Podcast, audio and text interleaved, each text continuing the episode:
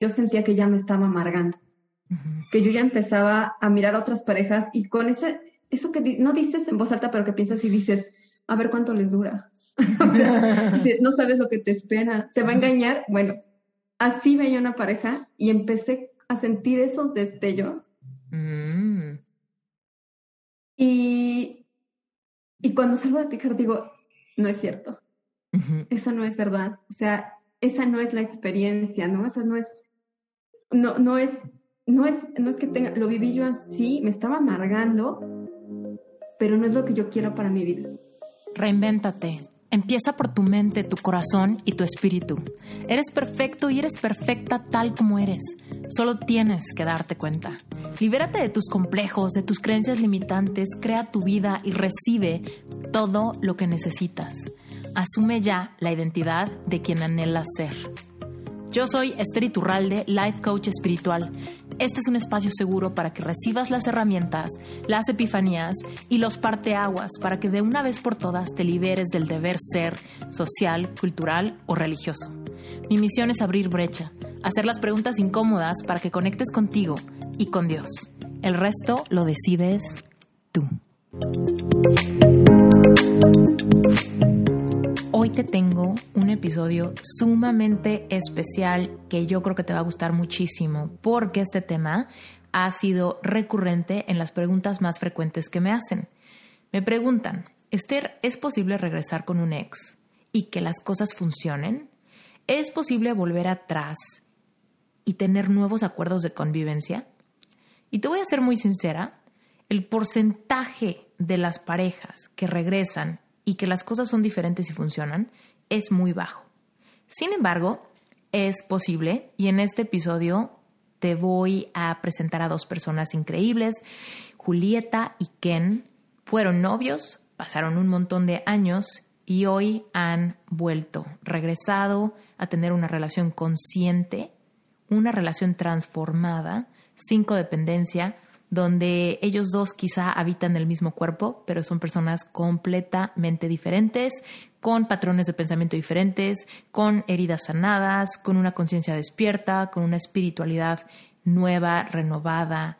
Y bueno, pues no te quiero dar spoilers, pero de entrada te digo que eh, yo quiero muchísimo a Julieta. Yo la conocí porque fue cliente de coaching individual. Después entró a mis cursos Epic Heart, Epic Self, Relevante Espiritual y actualmente está en la recta final en su certificación como Life Coach.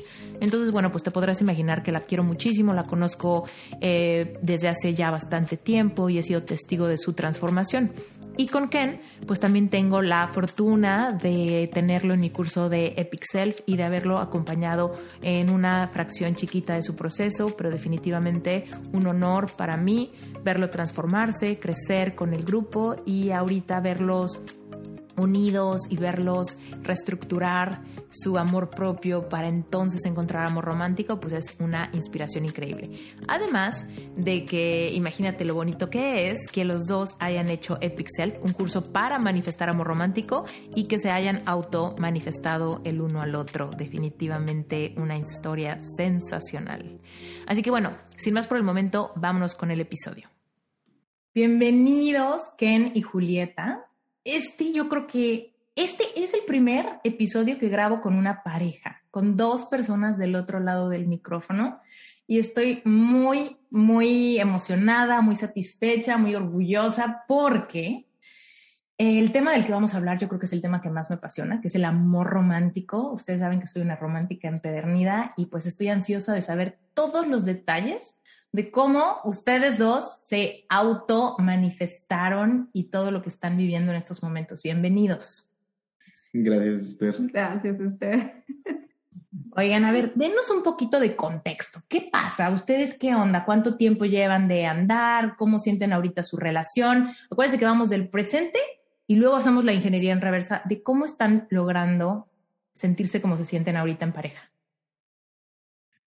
Llevamos apenas un mes. este, la verdad es que ha sido muy natural. Yo lo describo como algo, era la relación que yo quería, tal cual, ¿no? El sentirme apoyada, el sentirme amada, el... Es que es tan maravilloso, Esther, porque cada cosa que escribí, algunos ejercicios que hice, a veces no puedo creer que ya sea verdad, que yo ya esté en, esta, en este lado de la ventana de mi vision board, ¿no? Decir, es posible que ya vi, esa escena ya la vi, eso ya pasó, esto de aquí ya me dijo esto y no lo puedo creer y siento tanta felicidad, me siento tan alegre porque era algo que yo quería.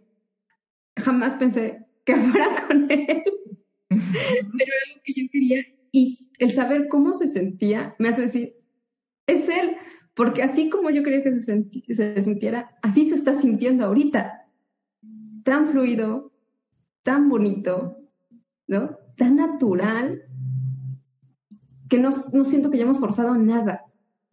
¿En qué sientes tú cuando escuchas a Julieta decir esto?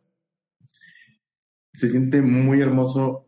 De hecho, eh, ahorita llevamos un mes, como dice, pero también ella me, me tuvo la confianza de leerme un poquito de la carta, de lo que ella esperaba, de, su, de la descripción de la persona que quería en su vida. Fue un momento muy emotivo para mí cuando empecé a ver así que realmente estaban todos los checklists y empecé a sentir muy hermoso porque pues realmente dije, bueno, es que esta vez sí vamos bien y vamos con todo, ¿no? Estamos realmente en un buen momento, en una buena posición para hacerlo todo ha sido realmente muy fluido, se siente natural, se siente grato, las cosas se van dando y está pasando las cosas muy, muy bien. Y me siento muy feliz y muy bendito de estar con ella. Oigan, a ver, ustedes ya tuvieron una relación hace muchos años, fueron novios, ¿no? Esto la audiencia no lo sabe y fíjense que es un tema bien eh, que me preguntan muchísimo. Es un tema bien álgido el tema de, ¿puedo regresar con un ex? ¿Puedo regresar quizá con mi primer amor? Después de pleitos, después de codependencia, después de haber roto, después de distancia, después de no vernos por muchos años. ¿Esto es posible? ¿Se puede regresar con el ex? Y es algo que pasa mucho y muy pocas veces con éxito. ¿No? Muchas veces regresamos con el ex, pero otra vez la burra al trigo, otra vez algo no sucedió, regresamos a patrones del pasado. Y ustedes no están viviéndolo de esa manera, lo cual es padrísimo y quiero que nos cuenten todos los detalles, pero denos un poco de contexto de cuándo fue que anduvieron, cuánto tiempo duraron y cómo fue su relación la primera vez. Ok. Nos conocimos hace 20 años, empezamos prácticamente a andar como a los dos meses, o sea, desde un principio siempre al mes. Al mes, así es cierto, al mes, o sea, desde un principio hemos sido como muy, nos atraíamos mucho yo creo que hay muchos factores que nos fueron afectando. Ahora ya haciendo cuenta de mi historia me doy cuenta de todos ellos, porque en primera es, yo empiezo a desarrollar eh, la ansiedad a los tres meses de que empezamos a andar como pareja. Y yo me sentía muy insegura de mí, me sentía eh, fea, me sentía muy delgada, más la ansiedad, empezaron a cambiar muchas cosas sobre mi percepción, ¿no? Sobre no tener el control de nada, sobre no sentirme eh, segura conmigo misma, ¿no? Y afectando totalmente mi autoestima. Sin embargo, duramos como cerca de ocho años juntos. Eh, mucho fue un tiempo muy bonito en el cual él me estuvo apoyando muchísimo con la ansiedad pero yo al vivir una relación, esa, esa enfermedad me volví una persona muy dependiente. Me acuerdo que empecé a hacer la escena de celos. Recuerdo que empecé a, a sentirme insegura totalmente, a querer que él me dijera que era bonita, que mi cuerpo era bonito, a sentirme eh, que en cualquier momento él me iba a terminar conmigo, que no íbamos a seguir que algo iba a pasar. Y también eso me hizo como, yo creo que de manera inconsciente, no hacer nada por mejorar mi salud. Mm. Julieta, dile un poco, cuéntale un poco a la audiencia cómo vivías tú la ansiedad, porque igual y mucha gente no sabe a qué te refieres con que inició la ansiedad como a los tres meses de, tener tu relación con quién. ¿De qué? ¿A, qué te refieres?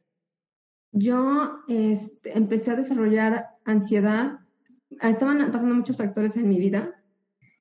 Estaba en pensamientos de, de sentirme muy estresada. Estaba primero muy estresada. Estaba cambiándome de casa, cambiándome de escuela. Tenía que empezar a elegir carrera. Sentía que tenía que, que empezar a tomar decisiones que no estaba lista, ¿no? O sea, estaba entre diferentes opciones y ninguna me convencía.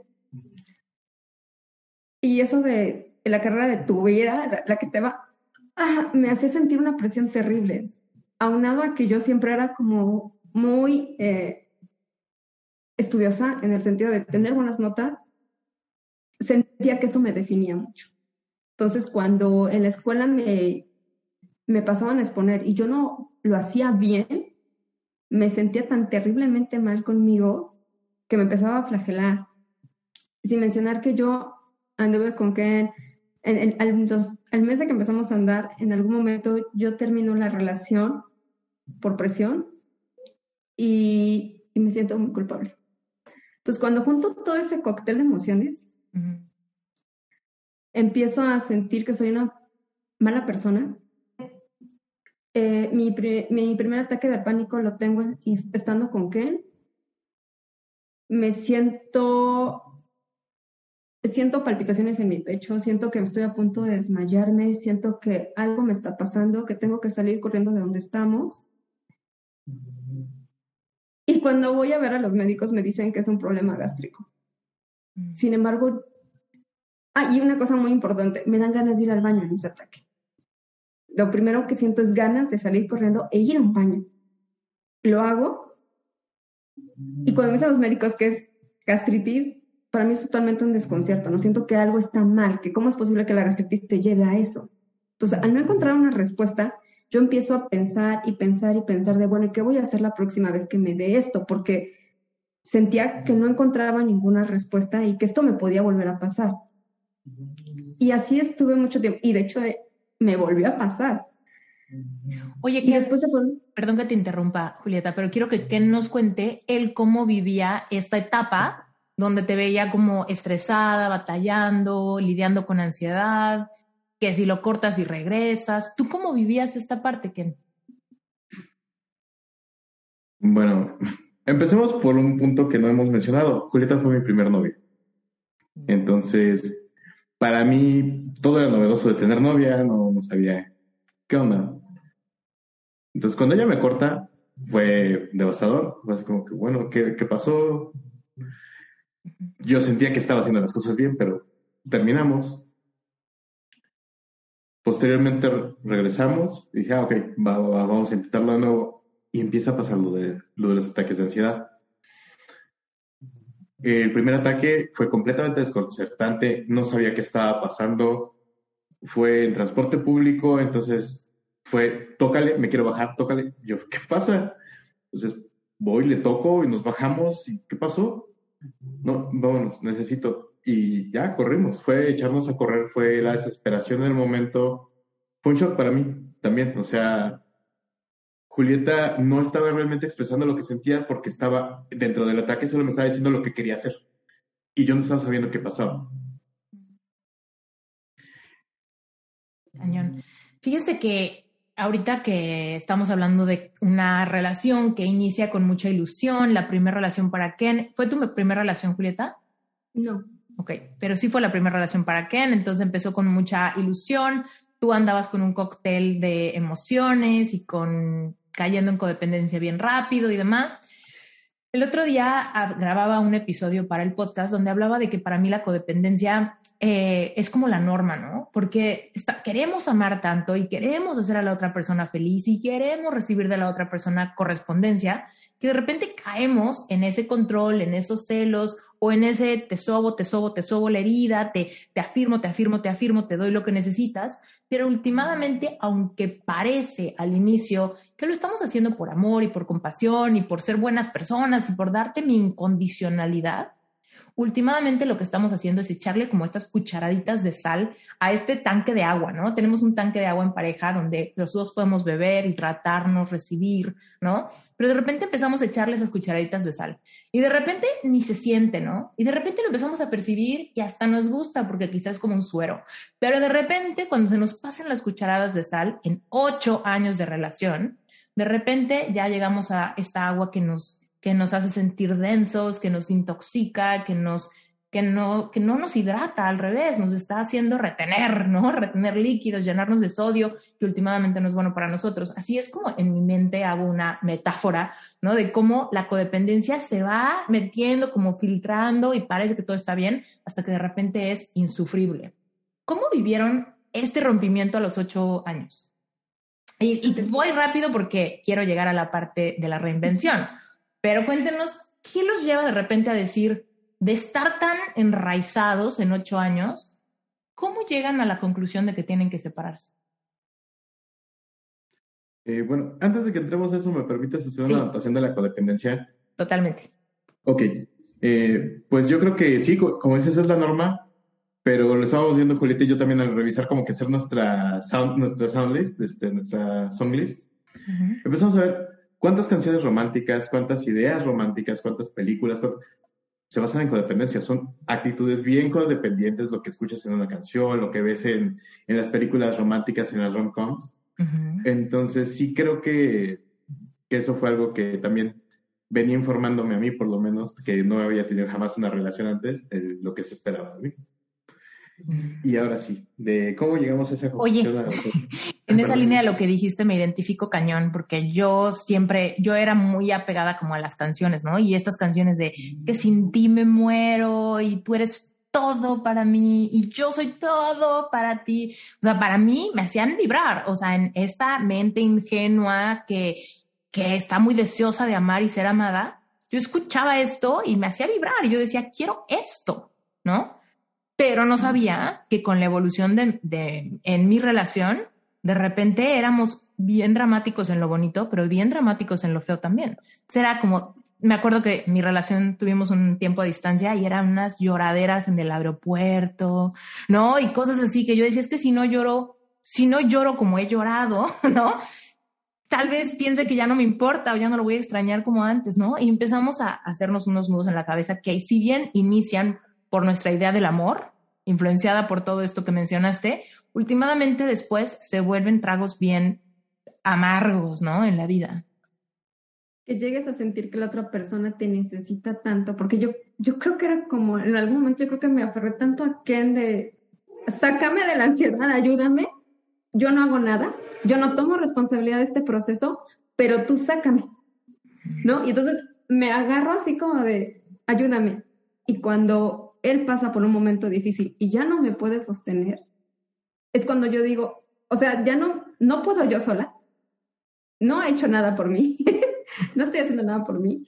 Entonces, tú te estás cayendo, ¿qué fue lo que pasó? Y realmente ni siquiera fue que ya hemos dicho terminamos, sino de un momento a otro nos dejamos de, de buscar.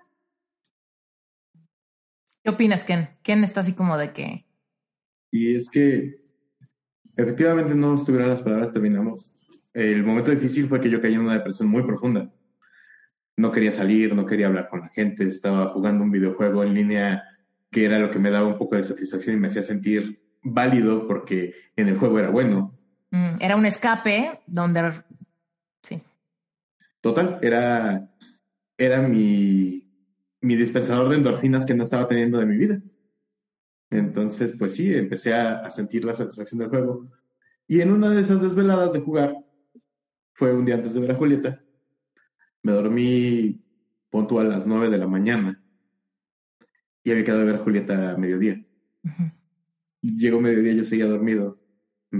Le, le, hablo y le digo, cuando por fin despierto. no, de hecho ella me habla para ver qué, qué está pasando porque no he llegado donde quedamos de vernos.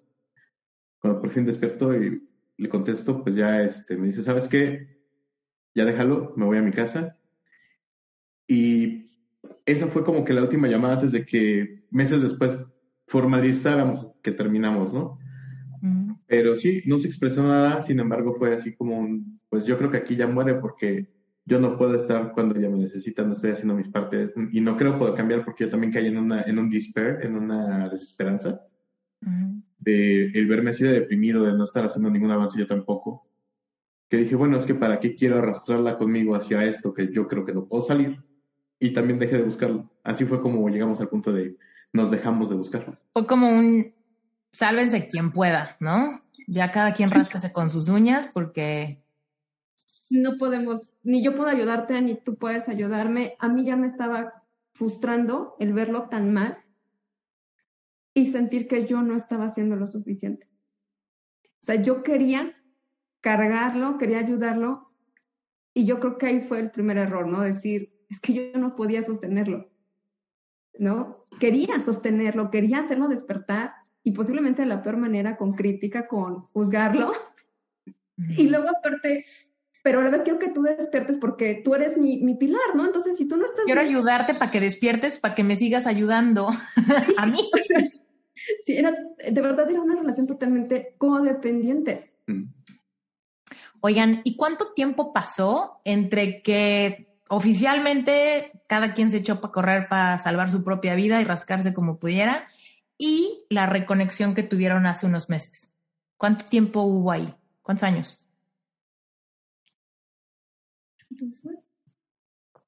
12. 13, como 13 años. Como 13 años. 13 años.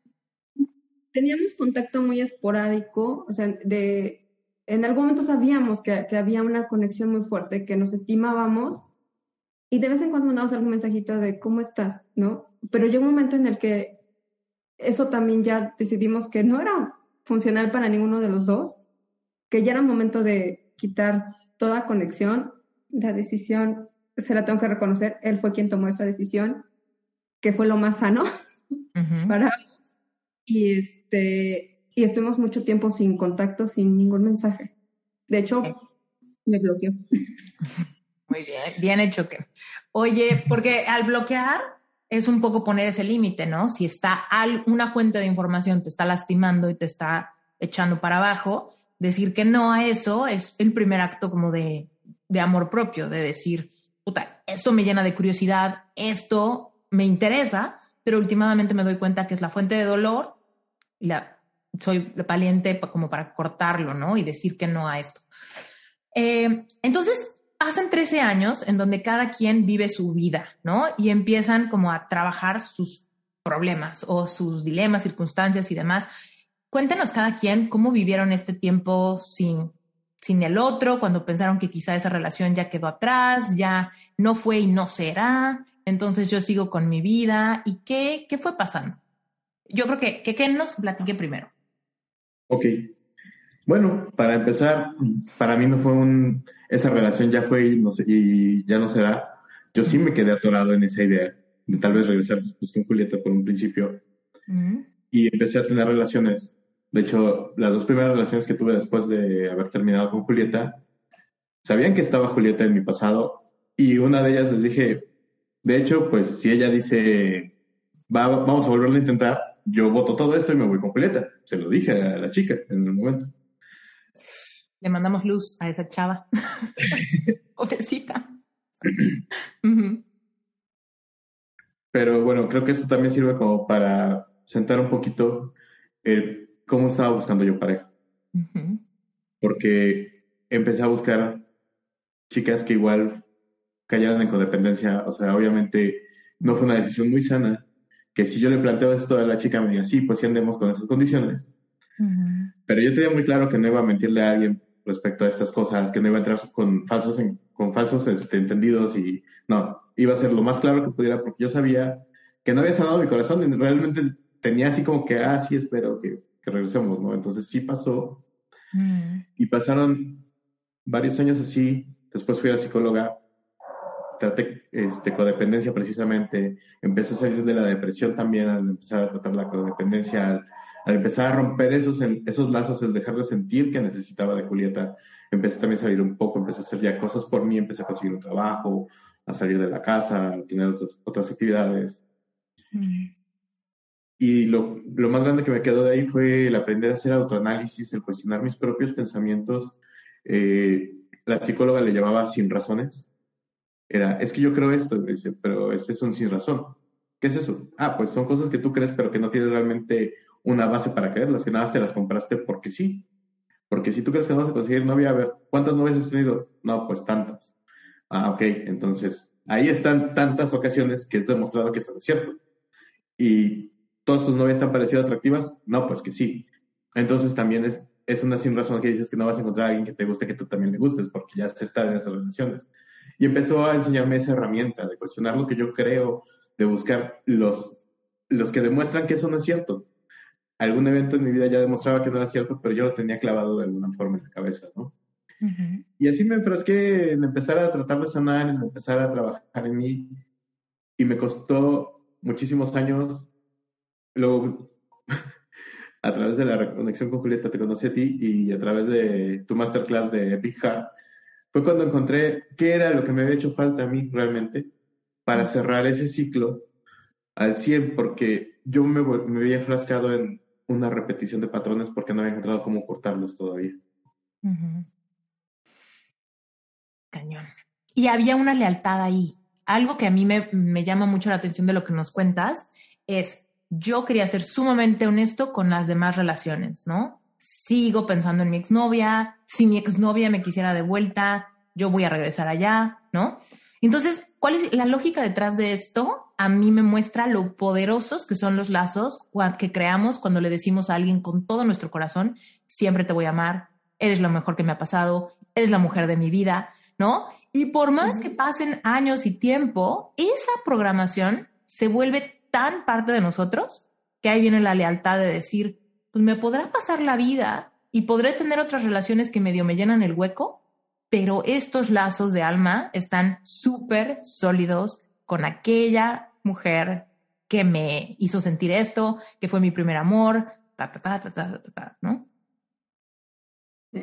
Y cuando revisamos los contratos, cuando me puse a revisar los contratos, fue ¿cómo podía esperar seguir adelante si traía arrastrando todo esto? ¿no? O sea, pues nos pone, nos dices hacer el inventario de esas promesas, de esas cosas que dijimos, cuando se empezó a sacar calle en cuenta de por qué estaba repitiendo el mismo patrón, de buscar relaciones que no, que no fueran más a futuro, porque yo traía atravesadas unas promesas de, de amor de por vida, de que fuera mi primera y última pareja, de cosas así que que realmente muy dentro de mí seguían siendo vigentes hasta que a través de ver los cursos dije, ok, no, hay que cancelarles la vigencia, hay que decir ya basta, ya no son válidos.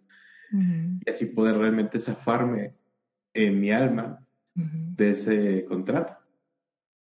Que últimamente hizo mucho espacio para que quizá volvieras a hacer los mismos contratos y hasta con la misma persona, pero desde una energía completamente diferente. Es correcto.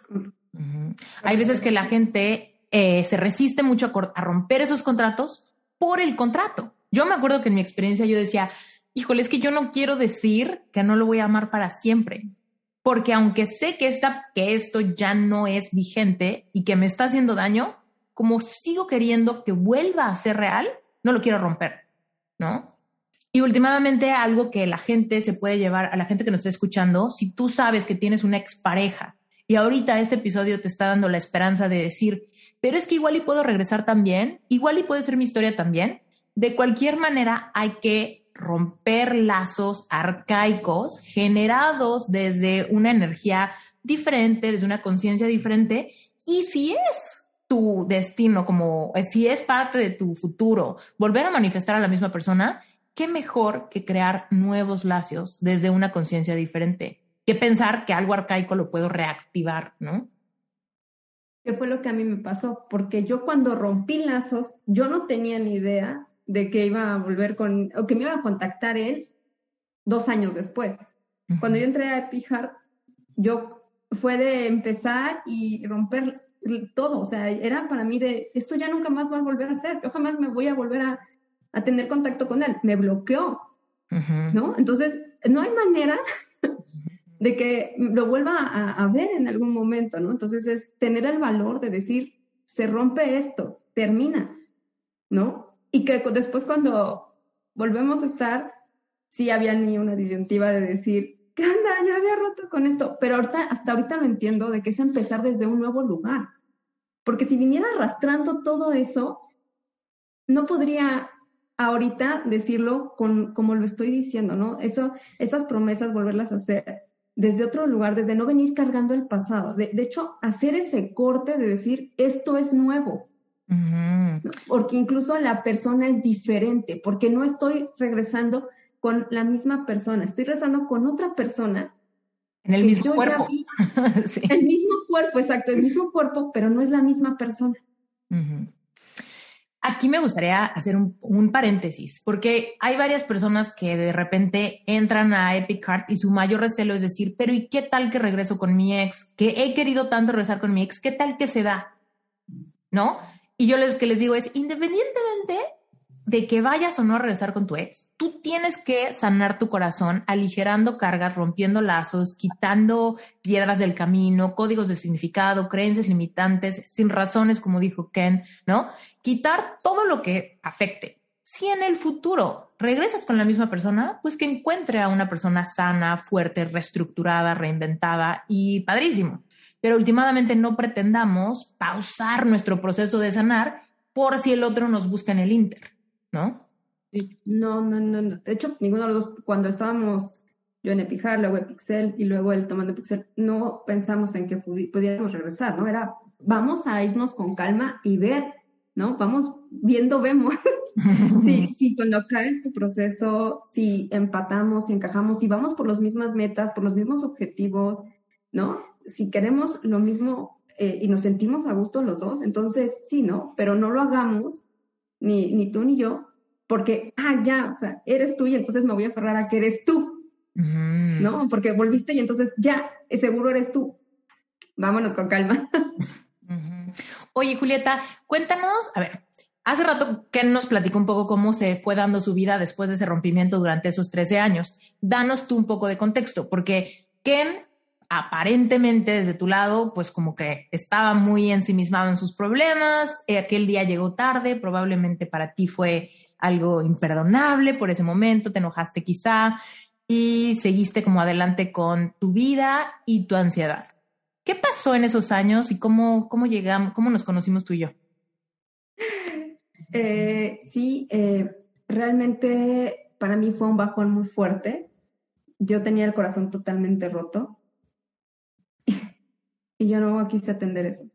Yo quise ponerle algo encimita, eh, algo que me hiciera sentir bien, porque sentía que me estaba volviendo a caer en depresión. Yo, cuando recién empecé con la ansiedad, caí en una depresión muy fuerte que me llevó a querer eh, dejar de vivir. No tenía ganas de vivir.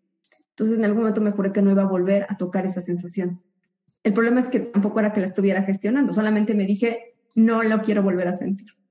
Cuando termino con que yo siento que si la persona que más me amaba ya no iba a estar conmigo, ya no me iba a querer, entonces ya nadie me iba a amar, ¿no? Que nadie iba a, apoyarme como él, me siento totalmente mal y en mi afán de ver que me estoy hundiendo, empiezo una relación, ¿no? Con, con una persona que la verdad eh, yo le agradezco muchísimo todo el tiempo que estuvimos juntos. Fue un maestro excelente para mí, pero que los dos veníamos con, con carencias. ¿no? Los dos veníamos queriendo eh, sentir el apoyo de la otra persona. Y, y pues empiezo esa relación.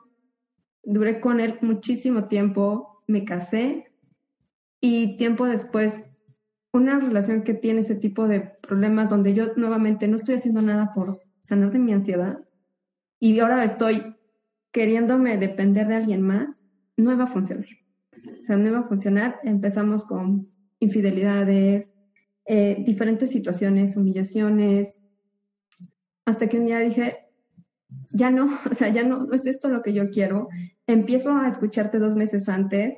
Eh, ¿Por el podcast, Julieta? ¿O por una app Por el podcast. primero te encontré por eh, un video de mapa de deseos, mm. porque empecé a sentir que a mi vida le faltaba algo. O sea, me empecé a sentir que no tenía sueños, que no, que si bien trabajaba en algo que me gustaba, como que sentía que no estaba haciendo nada más con mi vida. Mm. Estaba muy plano todo.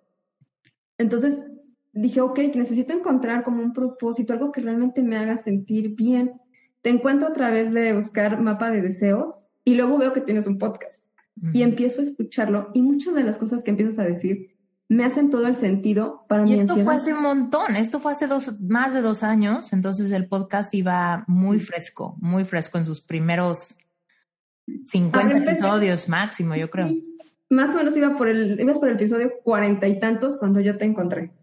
Mm. Este, y me hizo mucho sentido lo que tú decías, porque yo había pasado por infinidad de tratamientos, ¿no? Médicos, psicólogos, eh, acupunturista, mis papás hasta como un brujo me llevaron en su desesperación, ¿por qué te pasa, no? O sea, ¿cómo es que no puedes salir? O sea, mucho, una larga historia. Y parecía que la única opción que me daban a mí era, era estar medicada. De hecho, cuando yo me, en este proceso de querer separarme, la opción que me daban era darme más medicamento, era aumentarme, eh, cambiarme el medicamento y darme una dosis mayor. Entonces para mí fue de, o sea, yo no voy a vivir adormilada, yo, esto no es lo que quiero, esta no puede ser la única respuesta que me den para mí. Entonces dije, no, este escucho y me hace mucho sentido lo que empiezas a hablar. No digo, bueno, es que nadie estaba, nadie estoy tratando mis emociones, con nadie estoy viendo esto, y recuerdo que todavía cuando estaba con mi expareja, le dije, ay, voy a contactar a esta chica, ¿no? O sea, me hace mucho sentido, voy a contactarla. Pero fue así como decir, algún día. ¿no? Algún día, porque yo creo que realmente cuando estamos en un momento así, nos da miedo sanar, Mm. ¿no? O sea, porque vas a perder todo lo que has conseguido, toda la... Te haces como un, una forma de vida que ya es tu norma, ya es tu normalidad. ¿No? Pareciera que vivir así, pues no me estoy muriendo, pareciera que puedo seguir viviendo así. Hasta que no vino esa ruptura, esa decisión de decir, nos separamos, es que yo me siento tan mal, empiezo a sentir una presión tan grande en el pecho. Yo siempre decía que esa relación para mí era como una droga, que no me podía separar de esa relación. Que algo me hacía regresar porque era como si estuviera en abstinencia. Y, y esta vez diciendo, no, es que yo no voy a volver a, no quiero regresar, es cuando te escribo. Y te escribo más que por sonar mi corazón, por mi ansiedad, porque sentía que mi ansiedad era todo lo que me estaba generando y que tal vez terminaría regresando por la misma ansiedad que estaba sintiendo.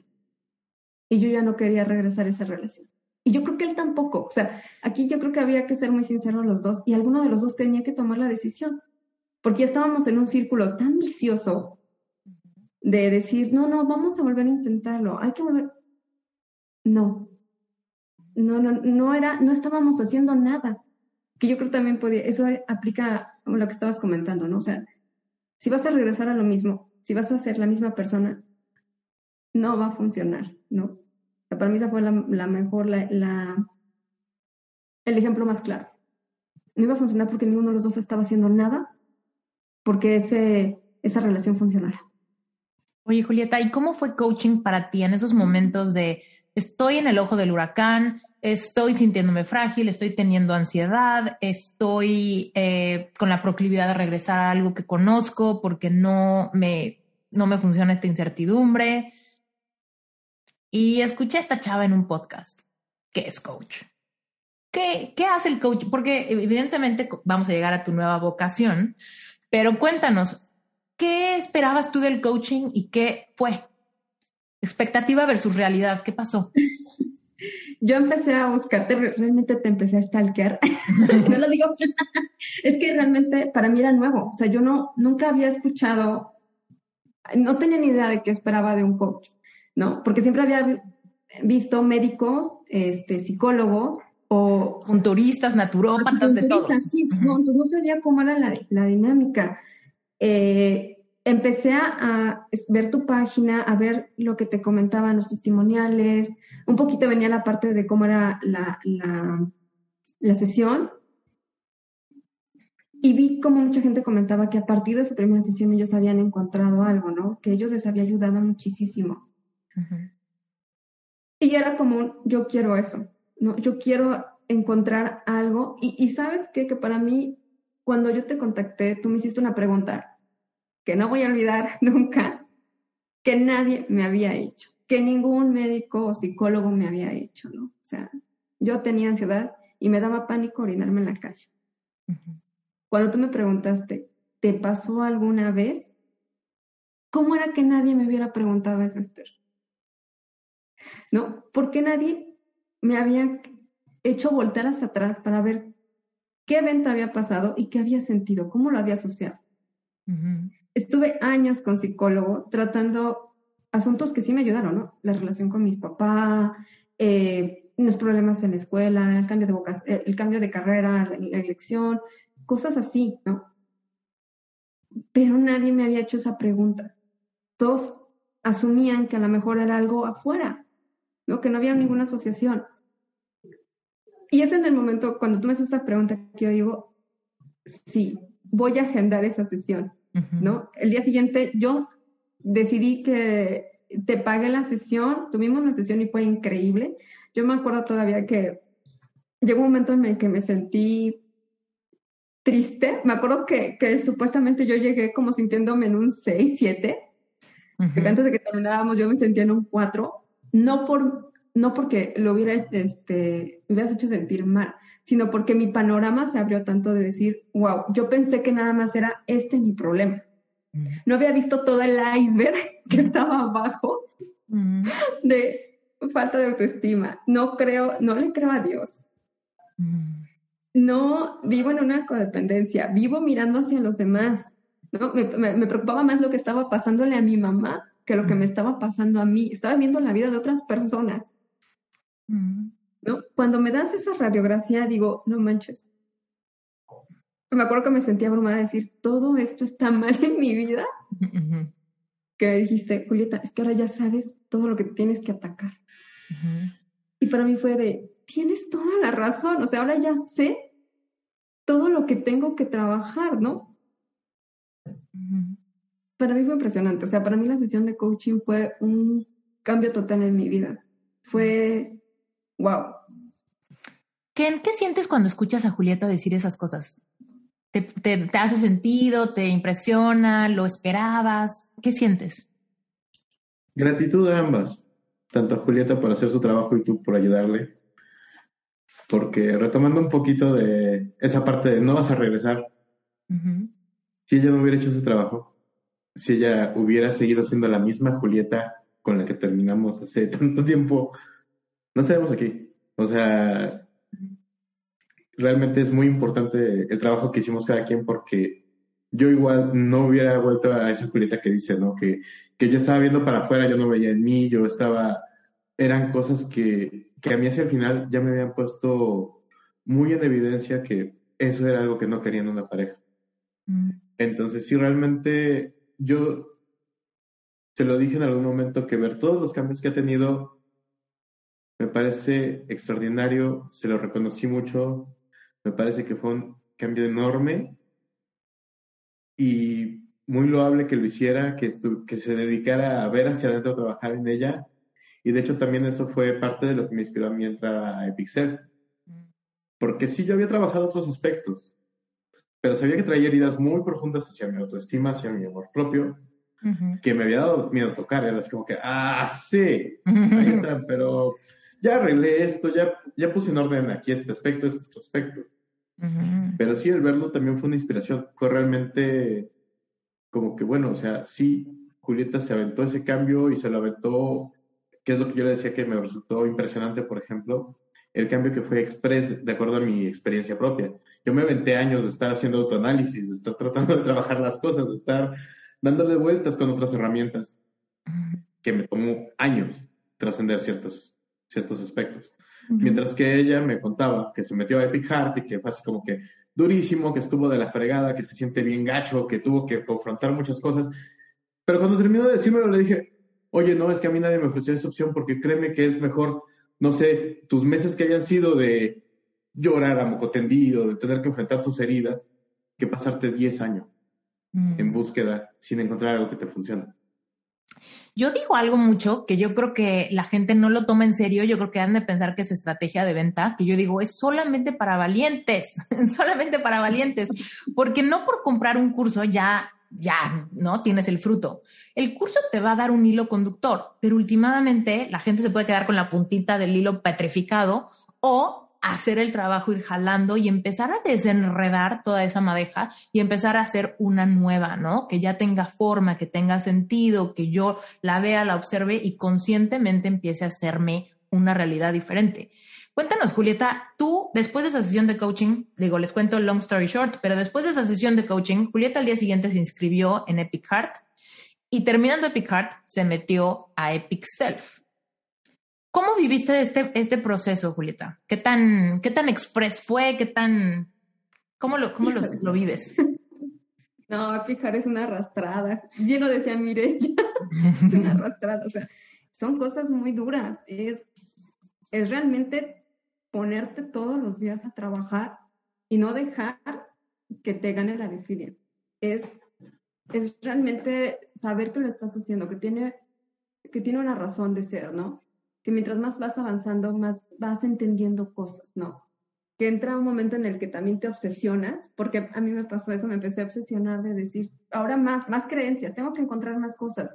Y lo que iba haciendo con Epic Heart, luego lo aplicaba también a mis creencias de ansiedad, ¿no? ¿Qué es lo que creo? Este ejercicio seguramente me puede ayudar también para esto, ¿no? Mm. Eh, salí, salí de Epic Heart sintiendo una gratitud por todo lo que había vivido. Mm sin sentir ningún tipo de rencor, sintiendo una paz tan, tan linda, ¿no? Con la experiencia de haber pasado tanto tiempo en, en una relación que donde yo no quería realmente continuar, pero por miedo seguía ahí. Después me seguí a Pixel, donde, wow, es maravilloso ese curso, fue mirarme a mí, mirar todo lo que quería, fue...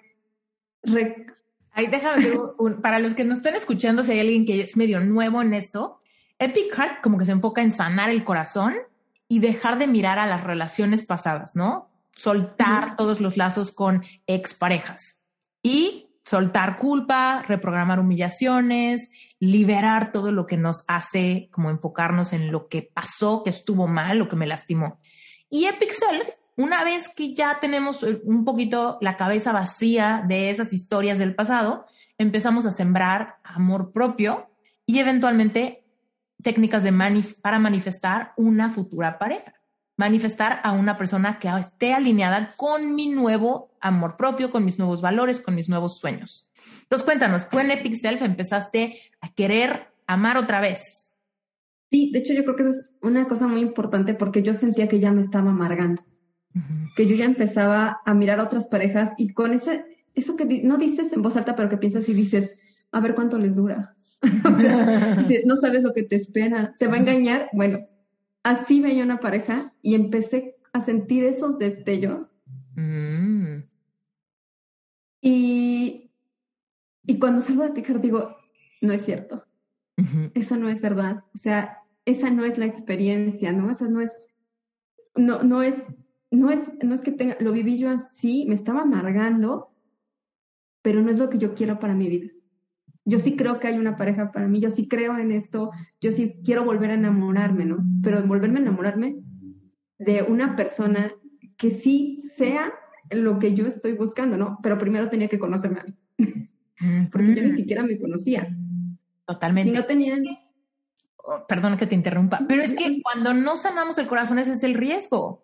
Nos vamos hacia dos lados cuando no sanamos. O nos conformamos con quien sea, ¿no? Quizá como le estaba pasando a Ken, de, bueno, ahora le tengo otras relaciones, pero yo sé que no son lo que quiero. O nos empezamos a amargar y preferimos quedarnos solos y decimos, esos se ven felices, pero seguramente se pelean un buen, ¿no?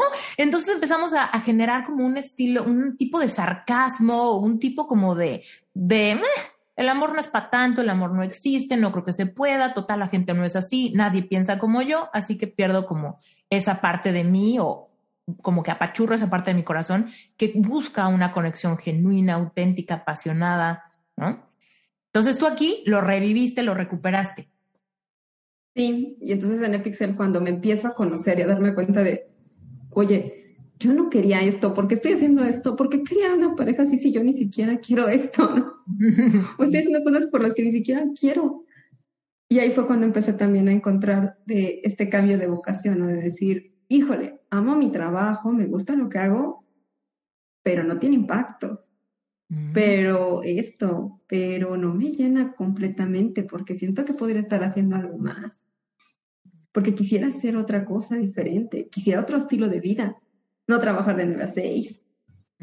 ¿no? Eso de, yo decía que no quería hijos. ¿Es real, Julieta? ¿No quieres hijos? Mm. No, sí quiero hijos. ¿No? Este, yo tenía religión, no tenía espiritualidad. Yo vivía con una base de normas de esto, esto dice que hay que hacerse, ¿no? Ah, entonces voy a hacer esto.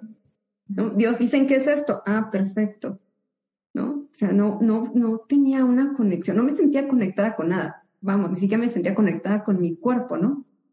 Si no, desde ahí hubiera entendido que la ansiedad era una manera de que mi cuerpo me estaba hablando, no algo que estaba alejado de mí, ¿no? Sino que era mi cuerpo diciéndome, Julieta, hay algo que no está, hay algo que no te está, esta no es la vida que quieres, me estás viviendo como no quieres, tus pensamientos te están creando un mundo diferente. Y fue ahí que, de, hecho, me aventé Pixel dos veces. o sea, a ver, llegaste por el podcast, luego tuvimos coaching individual, luego te metiste a Epic Heart, luego hiciste Epic Self, doble. Relevante espiritual. Ah, relevante espiritual. Me metí a relevante espiritual también, porque me di cuenta, justo cuando me di cuenta de que no, no tengo una conexión con Dios, yo tengo religión.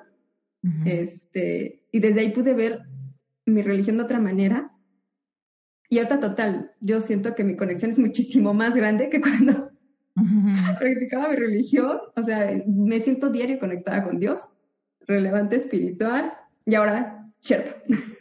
Sí, porque ah, para quien nos está escuchando, imagínense, Julieta inició su proceso desde un lugar de ansiedad, un poco norteada, sin saber qué onda, quizá muy confrontada con esa primera sesión y todo el trabajo que estaba por venir pero agarró el toro por los, por los cuernos y últimamente Julieta es miembro fundador de Sherpa Certificación. O sea, primerita generación, estás a días de certificarte y de ahora ser tu coach. Y ya das sesiones y ya contienes a personas como alguna vez fuiste contenida. Sí, es el sueño de... O sea, no, nunca pensé que se sintiera tan padre, Esther. O sea, no, no lo puedo describir yo creo que también eso ha, hecho que ahorita que estoy con Ken sea todo diferente, ¿no? Porque entonces yo tengo un propósito, yo tengo, yo me siento llena, yo siento que estoy haciendo lo que amo, que mi tiempo me lo dedico a mí y lo comparto con él, ¿no? Cuando algo me va bien, cuando tengo una sesión hermosísima, voy y lo comparto con él de no manches, me pasó esto, ¿no? Lo celebro con él. ¿Por qué? Porque eh, nos, hay una cosa que a mí y yo nos decimos mucho, que somos espejos, ¿no? Y de hecho implementamos cada cosa porque nos, nos, ponemos en nuestro, vamos a darnos cinco minutos de, de ser víctimas y nos desahogamos y vemos, veo tan bien lo que él está diciendo, lo veo en mi vida, que digo, todo lo que te voy a decir lo tengo que aplicar yo. Increíble. Porque eres mi espejo, o sea, me enseñas todo lo que te escucho y digo, es que eso mismo estoy pensando yo y me estoy diciendo. Lo que yo te diría que hicieras es esto, ok, esto es lo que voy a hacer yo.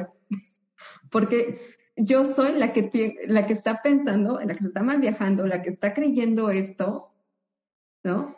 Y, y, te lo escribí hace poco, Esther, ¿no? De mi codependencia a veces sigue ahí, ¿no? El patrón sigue ahí. Empezar esta relación para mí también ha sido duro porque me muestra, para mí sería muy fácil regresar, muy fácil quererme volver a agarrar con las uñas de Ken.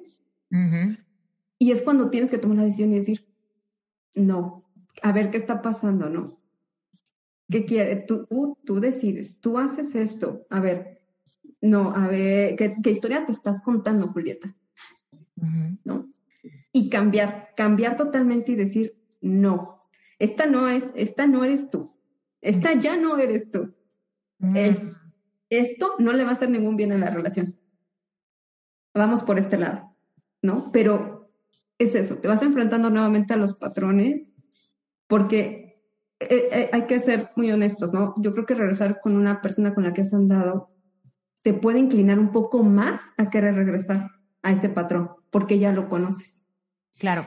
Sí, ahí eso que dices es hacernos conscientes de que aunque hayamos sanado muchas cosas, siempre vamos a tener la proclividad de caer en mecanismos de defensa, máscaras y protectores que en el pasado me han servido.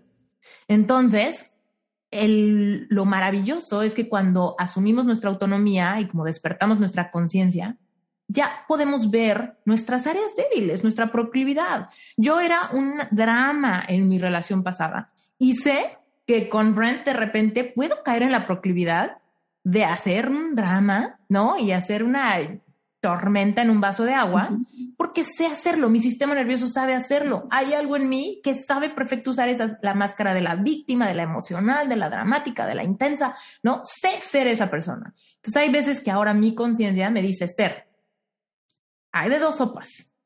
O regresas a tu autonomía, te haces dueña de tu experiencia, te vas al baño y respiras profundo y te calmas, o caes en tu proclividad tóxica y afectas tu relación. ¿Qué, quieres? obviamente mi conciencia me dice, no, no, no, no, no. Responsable de tu vida, ve con tu toxicidad al baño, sácala antes de que quieras aventarle la papa caliente a este pobre hombre, ¿no? Y la otra cosa, no, yo ya no quiero ser esa persona. Y esa es la otra cosa que te iba a decir. Tú te convertiste en una mujer. ¿Sabes por qué no caes en esa codependencia, Julieta? Porque te convertiste en una mujer que amas y respetas. Tú.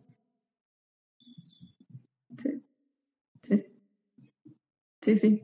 Siento mucho orgullo de mi historia. O sea, siento mucho orgullo de todo lo que he logrado en dos años. O sea, para mí es decir, ya ni siquiera digo, perdí tantos años de mi vida. No. O sea, ya yo creo que eso fue una experiencia muy valiosa para mí. Pero estos dos años para mí han sido tan maravillosos, tan increíbles, que me he dado cuenta de quién puedo llegar a ser. Exacto. Y quién puede amarte y respetarte solamente porque tú lo haces primero porque es un reflejo. Energéticamente le demostramos a la gente cómo merecemos ser tratados por cómo nos tratamos nosotros. Eso es clave para la manifestación, porque cuando queremos manifestar amor romántico, tenemos que vibrar en la frecuencia de lo que queremos recibir. Si quiero que mi pareja me respete, me valore, me quiera, bla, bla, bla, yo me tengo que dar lo que quiero recibir del exterior primero. Y entonces ¿qué pasó? ¿Qué pasó que Ken de repente ya llegó con pasos de gigante a tu vida? Porque te voy les voy a decir una cosa muy cierta. En Epic Heart y en Epic Self tenemos un 95% de mujeres y un 5% de hombres. Cuéntanos, Ken, ¿cómo fue tu decisión de decir, bueno, a ver, estoy viendo a Julieta, quizá sé que siempre, sé que la he seguido amando, he cambiado muchas cosas, sé que ella ha cambiado muchas cosas, me meto a un curso ¿Cómo lo vives? ¿Cómo lo vives? ¿Te, retó el tema de, ser hombre? ¿Te retó el tema de que sea algo que ella hizo primero? ¿O cómo lo viviste tú? Ok. Eh, pues cuando yo decido que sí voy a meter a Epic fue precisamente por lo que te decía que tenía la opción de volver a pasar varios años intentando yo dando vueltas, buscando herramientas para que funcionaran, o podía intentar algo que ya había visto que era funcional. Entonces dije, mm, vamos a entrar, vamos a ver qué pasa. Tus herramientas de Epic Heart, de tu masterclass, me resultaron útiles. Dije, bueno, ya vi que, que conecto con ese tipo de, de, acción, de tomar acciones de esa manera. Vamos a ver entonces qué ofrece Epic Ser. Mm, no me retó el ser hombre en ese sentido, pues es algo que he tenido toda mi vida, de hecho en el módulo de, de la polaridad. Este, pues yo soy muy femenino. He estado rodeado de mujeres en, a lo largo de mi vida. Me rodeo más de amigas, todo eso. Entonces, el verme en un grupo donde la mayoría es mujeres, pues, ah, sí, mi elemento, no hay bronca, todo está chido. Sí, lo normal, normalizado. Sí, normal para mí. Y creo que es muy útil. Sí, este, sí se nota que generalmente te diriges a mujeres en algunos de los, de los videos y tomas que tienes, sueles hablar en femenino. Porque pues, principal. Siempre digo, tal vez estás estresado o estresada, tal vez estás no sé qué, o no, pero de repente digo, Ay, tengo, termino diciendo todo triple. sí, lo entiendo, pero pues sí, realmente las herramientas creo que son universales, no importa si eres hombre o mujer. O sea, el punto es simplemente entrar con ganas, siendo bien sincero, que es lo que creo que cuesta más trabajo al entrar, creo que es lo que más reta realmente de, de Pixel, el verte sin máscaras. Cuando empiezas a quitar las máscaras y ves cuántas traías encima, para mí fue así como que, oh, Dios mío, ¿y dónde estoy yo? O sea, ¿cuál es mi esencia? Después de, voy quitando una máscara, voy quitando otra y digo, ¿cuándo acaba? Y aunque va doliendo conforme vas arrancando cada una y ves de dónde viene, la recompensa al final de encontrarte a ti, de encontrarte esencia y ver lo, lo hermosa que es, que realmente le fuiste poniendo máscaras para esconder algo que era bello, porque te sentías inseguro, porque compraste ideas, porque cosas así. Mm. Pero cuando por fin redescubres quién eres, redescubres tu esencia y dices, ¿qué estaba haciendo? O sea, estas máscaras, en vez, sí tuvieron su función en el momento, pero ahorita en vez de ayudarme, me están frenando de mostrar todo lo que tengo. Increíble. Muy bien. ¿Qué fue lo que más te gustó? Bueno, ¿qué te iba a decir? ¿Qué fue lo que más te costó trabajo y qué fue lo que más te gustó? Me queda claro lo de las máscaras, pero si fueras más específico así algún ejercicio, ¿qué, qué le podrías decir a la audiencia? ¿Qué, es lo más difícil y lo, lo, más placentero? Lo más difícil fue tal vez la meditación de... Ay, no me acuerdo exactamente el título, pero donde invitas a la colina a tus... Mm personalidades creo que son, o... Esa fue una difícil porque... Porque si tienes... Si te dejas ir, realmente si dejas que te guíe, que dejas que pasen las cosas, fue difícil porque vi una, una fila larga de cosas que todavía tenía ahí. Fue difícil escuchar la primera vez el mensaje de por qué esa actitud existía en mí de dónde nació, qué función cumplía. Pero a la vez es muy liberador el punto donde llegas a decir, ok, bueno, pues gracias, sí, me ayudaste a llegar aquí. ¿Cómo te reenfocamos ahora de una mejor manera? Que sigas contribuyendo porque lo has estado haciendo, solo que ahora estamos parados en otro lugar, tenemos nuevas herramientas, vamos a integrarte de una manera más sana a mi personalidad. Entonces, creo que eso fue difícil, el punto de voltear a ver cuánto había todavía por trabajar. oh, hola, son todos ustedes. Sí, sí fue un, un momento que sí dije, au, y que sí he revisitado porque pues realmente no puedo ignorar que están ahí, porque sé que están ahí y tengo que seguir trabajando en ello. Mm. Y pues algo muy bonito, la carta del amor de mi vida. Creo que ese es el punto más bonito de Pixar. Mm. Sí. concuerdo. Es la carta lo más bello. Sí. Es mi trabajo de espejo. Mm, sí, Ahorita me encantó que hayas dicho que en que, le veo la cola y todavía está larga y hay mucho por trabajar. Pero algo muy bonito que me gusta decirle a la gente que de repente se puede apabullar por imaginar lo, lo difícil o lo largo. Por ejemplo, cuando dice Julieta, estos dos años han sido de mucha transformación híjole, cuando inicia nuestra propia jornada, decir, dos años y lo vemos como una eternidad. Pero algo muy bonito es entender primero que siempre vamos a seguir sanando, ¿no? Podemos tomar un curso, dos cursos, una certificación, cuatro certificaciones, pero últimamente la vida se trata de tomar nuestra autonomía, de sentir nuestras emociones y de sanar constantemente. Pero lo más lindo es que cuando se nos quitan los tapujos y los clichés ante ese trabajo interior, empezamos a disfrutar en el proceso y empezamos a manifestar. No necesariamente tienes que sanar todas las heridas de tu vida antes de que puedas manifestar amor romántico o abundancia económica o una oportunidad o algún sueño que tengas. Y esta es la prueba, ¿no? Decir, tengo mucho por sanar, seguiré sanando, pero me atreví a empezar a magnetizar los anhelos de mi corazón y entre los anhelos de mi corazón estaba amar, ¿no? Y entonces tú y Julieta se encuentran vibrando en la misma sintonía. ¿Y cómo llegan a, hacer este nuevo acuerdo, esta nueva promesa, esta nueva tú y yo? ¿Cómo ves? ¿Sí? ¿Nos aventamos? Antes de eso, si nos das chance, me gustaría que Julieta cuente el experimento que llevó a mi llamada. A ver. ¿Cuál experimento? Cuéntanoslo todo.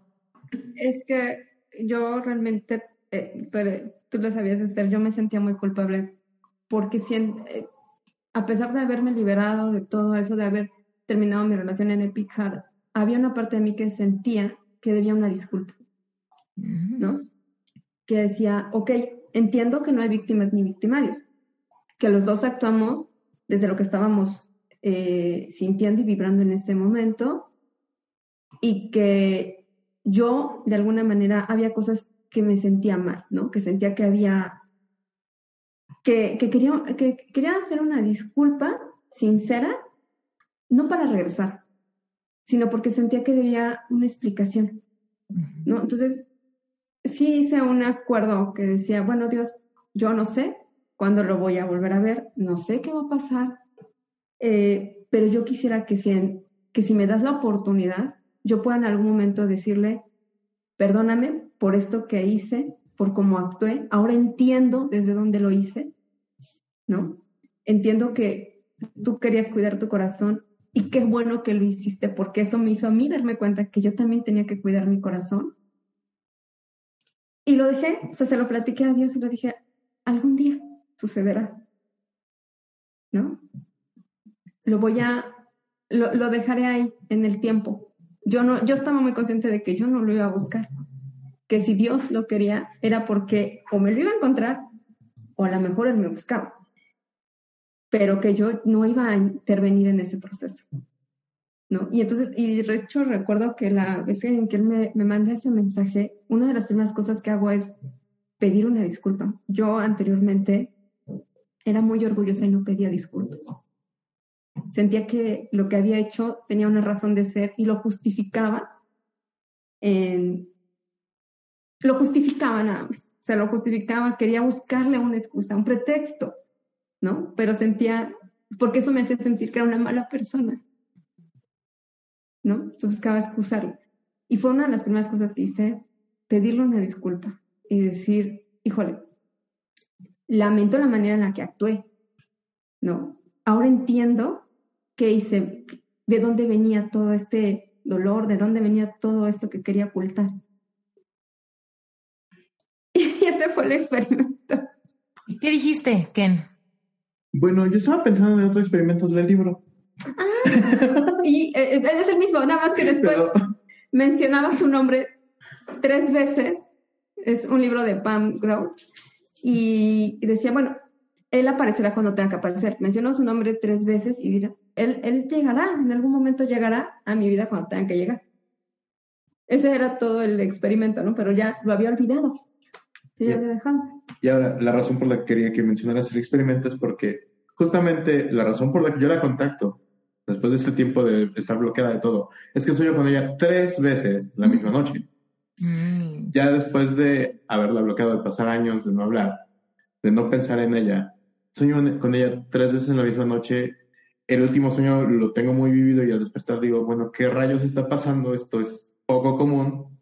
Y es cuando me decido decir, bueno, ok, ¿qué onda? ¿Cómo estás? O sea, estamos pasando por una pandemia mundial, están pasando cosas extrañas del mundo. ¿Cómo estás? ¿Cómo te va? Y entonces, pues sí, ya después de que empezamos a reconectar, a que empezamos a hablar todo eso, me entero de ese experimento, fue ¿what? tres veces. tres veces decía que tenía que... E, era, en el ejercicio no me dice que menciones tres veces a la persona y abras la puerta, ¿no? Yo no quería buscarlo y lo que dije fue, para pedir una disculpa. Esa era mi, intención de decir, algún día el universo te pondrá en mi camino y podré explicarte por qué actué como actué, ¿no? O sea, para mí era como importante eh, explicar la razón porque sentía que lo había lastimado y que, se y que merecía una disculpa, que había cosas que sí merecen una disculpa, ¿no? que aunque hacemos, aunque digamos, eh, no hay víctimas ni victimarios, hay veces en las que sí, no está de más decir me equivoqué, mm. actué mal. No, porque también es asumir la responsabilidad de que algo hiciste, de que algo, aunque no haya sido con tu intención, aunque no hayas, lo hayas hecho con otras creencias y todo, es tu responsabilidad también tus acciones. ¿Y cómo fue que ya después de todo esto y todas estas marometas y montañas rusas emocionales y responsabilizarse, de repente empieza a ver la certeza de volver a comenzar? Mm, Porque mucha gente pudiera tener esa duda, ¿no? De qué tal, cómo sé distinguir si es mi intuición o si está en mi cabeza o si es mi urgencia o si me estoy imaginando que ya manifesté, pero en realidad esto ya lo debería de cerrar, ¿no? ¿Cómo, cómo empieza esa certeza para empezar a tomar pasos de acción? Sobre todo porque después de que hacemos tanto trabajo por sanar, ya nos volvemos más selectivos, o sea, decimos como de ya no voy a poner mi corazón al asador sin saber, sin sentirme bien, ¿no? Ahí tú me ayudaste mucho, porque yo estaba muy confundida. O sea, el que él me hubiera buscado no significaba que teníamos que regresar. Eso lo tenía muy claro, ¿no? Entonces, yo llegué a un momento en el que me sentía muy, muy confundida de decir, bueno, pero es que estoy hablando de codependencia, quiero hablar de codependencia y, regresar con mi exnovio no es algo codependiente. O sea, yo traía, me estaba haciendo una historia completa, me sentía muy abrumada. Había cosas que estaban pasando de, de nuestras listas que nos enseñas a hacer, de la, de la carta que estábamos hablando, de las características de la persona, que me encajaba perfectamente bien. Y decía, o sea, ¿cómo, cómo estoy sintiendo esto? Me siento muy atraída hacia él. Me doy cuenta de, que yo, mi energía, de todo lo que estaba creyendo, incluso ahí me, me, me, apoyó muchísimo a darme cuenta como espejo de, de, wow, o sea, yo, mi energía ni siquiera la conocía. Yo soy energía masculina y siempre habría querido estar en femenina porque me habían enseñado que eso era lo que tenía que ser. Este, y y cuando me voy viendo eso y me dices, Julieta, vete con calma y ve viendo cuando vas sintiendo expansión, cuando te vas sintiendo, ve viendo los momentos en los que quieres compartir con él. Y de hecho también hice una meditación, me senté a pensar, bueno, a ver, no me puedo mentir yo. Si algo yo sé es que yo no me puedo mentir. No puedo ver estas listas, puedo ver esto, y aunque esté palomeado al 100%, yo no me puedo mentir. La respuesta está en mí. Entonces, fue de meterme en una meditación y decir, a ver, ¿es él? Y me acuerdo que mi, creo que esto no lo sabe, que mi, mente me dijo, no, pero espera. Entonces dije, ok, espero. Y luego lo volví a hacer. A ver, dos meses después, ¿es él? Y entonces me vienen a la mente un montón de imágenes, de momentos que podíamos compartir en el futuro. Y siento cómo esto se me infla. El, el, el pecho se me infla, como cuando pensaba en mi vocación, como cuando pensaba en, en sanar mi ansiedad, cuando sentía esa paz, cuando mi cuerpo me está diciendo, ahí es el camino, y me lo muestra a través de imágenes. Entonces dije, ¿ok? Ya no tengo duda de que entonces es Él. Me siento protegida, me siento querida, como yo me quería sentir, como todas esas imágenes que visualizaba de cómo se iba a sentir cuando Él entrara a mi casa, de cómo se iba a sentir cuando me abrazara. Así las empecé a vivir. Y mi cuerpo me lo iba confirmando cada vez más. Entonces, para mí fue así. Para quienes estén escuchando que digan, pero ¿y cómo? ¿Cómo le haces para eso? Es que es un poco el contexto de Epic Self. ¿no? En Epic Self eh, vas aprendiendo, bueno, si quiero manifestar una pareja, tengo que primero saber cómo me quiero sentir, cuáles son mis negociables, mis no negociables, cuáles son los sueños de mi corazón, qué cosas me hace dudar que sea posible. Y todos esos ejercicios te van llevando a identificar estas emociones que son las que Julieta menciona, ¿no? de yo ya sabía que quería una relación donde me sintiera expansiva, contenta, tranquila, amada, valorada, vista, ¿no? Y entonces empieza a darse cuenta que con Ken se están, se está dando, ahora sí se está dando, ya no autoevocándolo, sino ya en la vida real. Y pues de mi lado fue,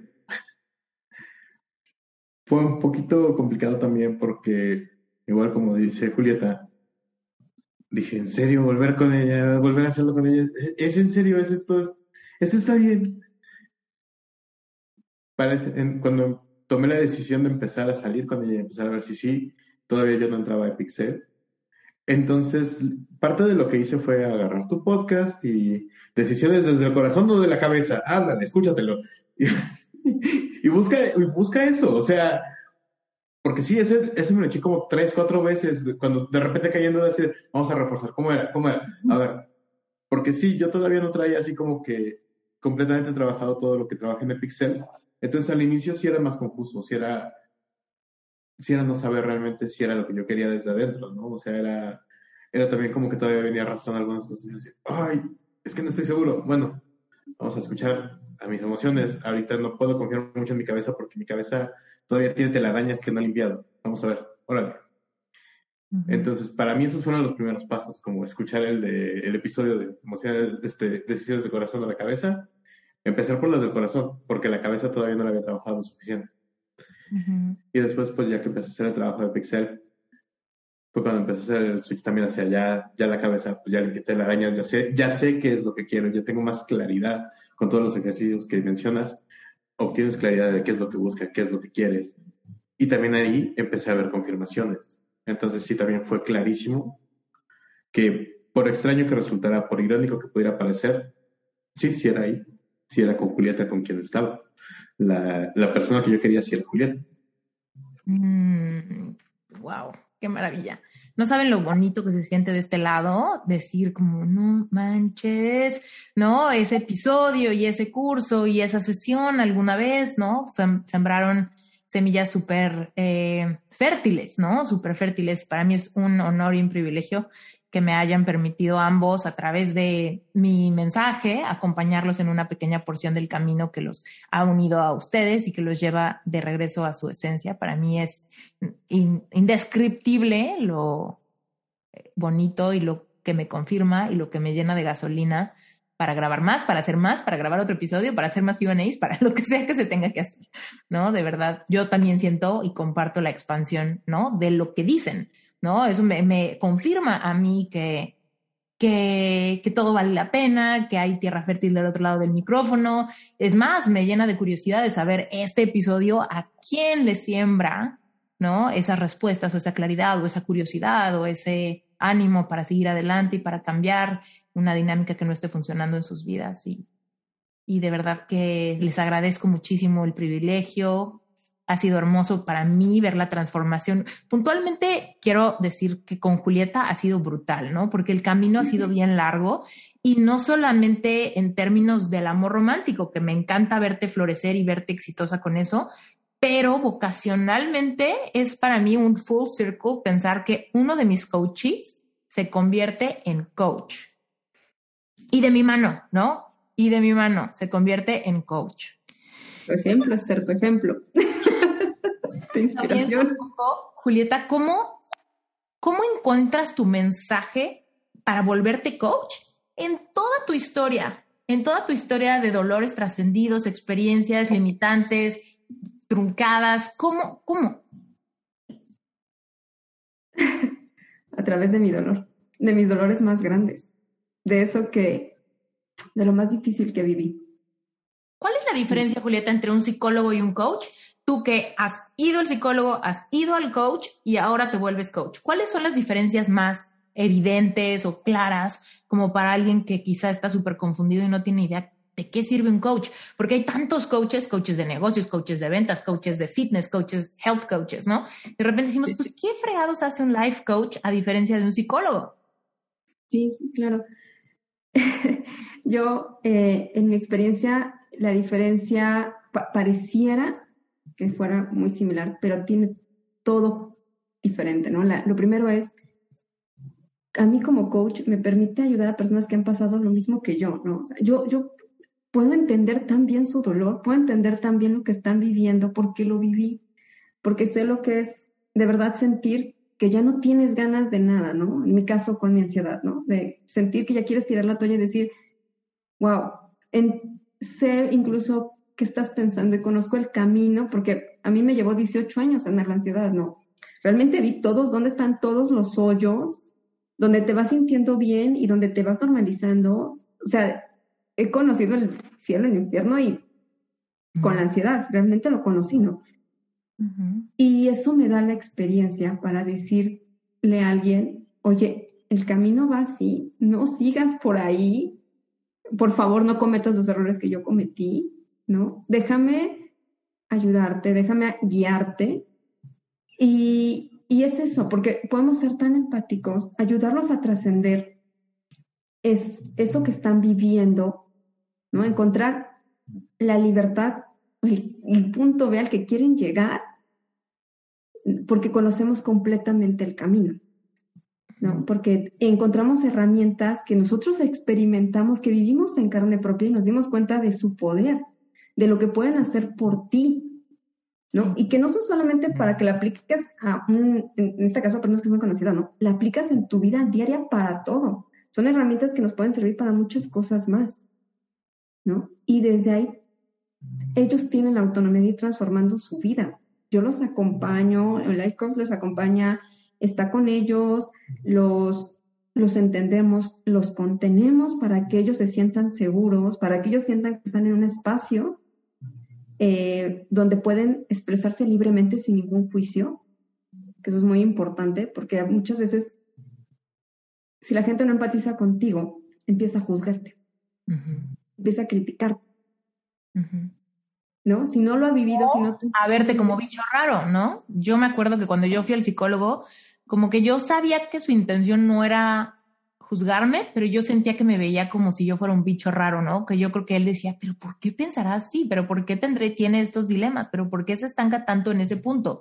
¿No? Y yo veía que esto, y yo decía, híjole, si mi psicólogo me ve y siento que le cuesta trabajo, casi casi me está viendo con esta curiosidad del psicoanalista, pero, pero yo me sentía la loca de la casa, o sea, yo me sentía así como llega la, la, la loca clavada, dramática, intensa, y mi psicólogo me psicoanalizaba quizá, pero yo me sentía bicho raro.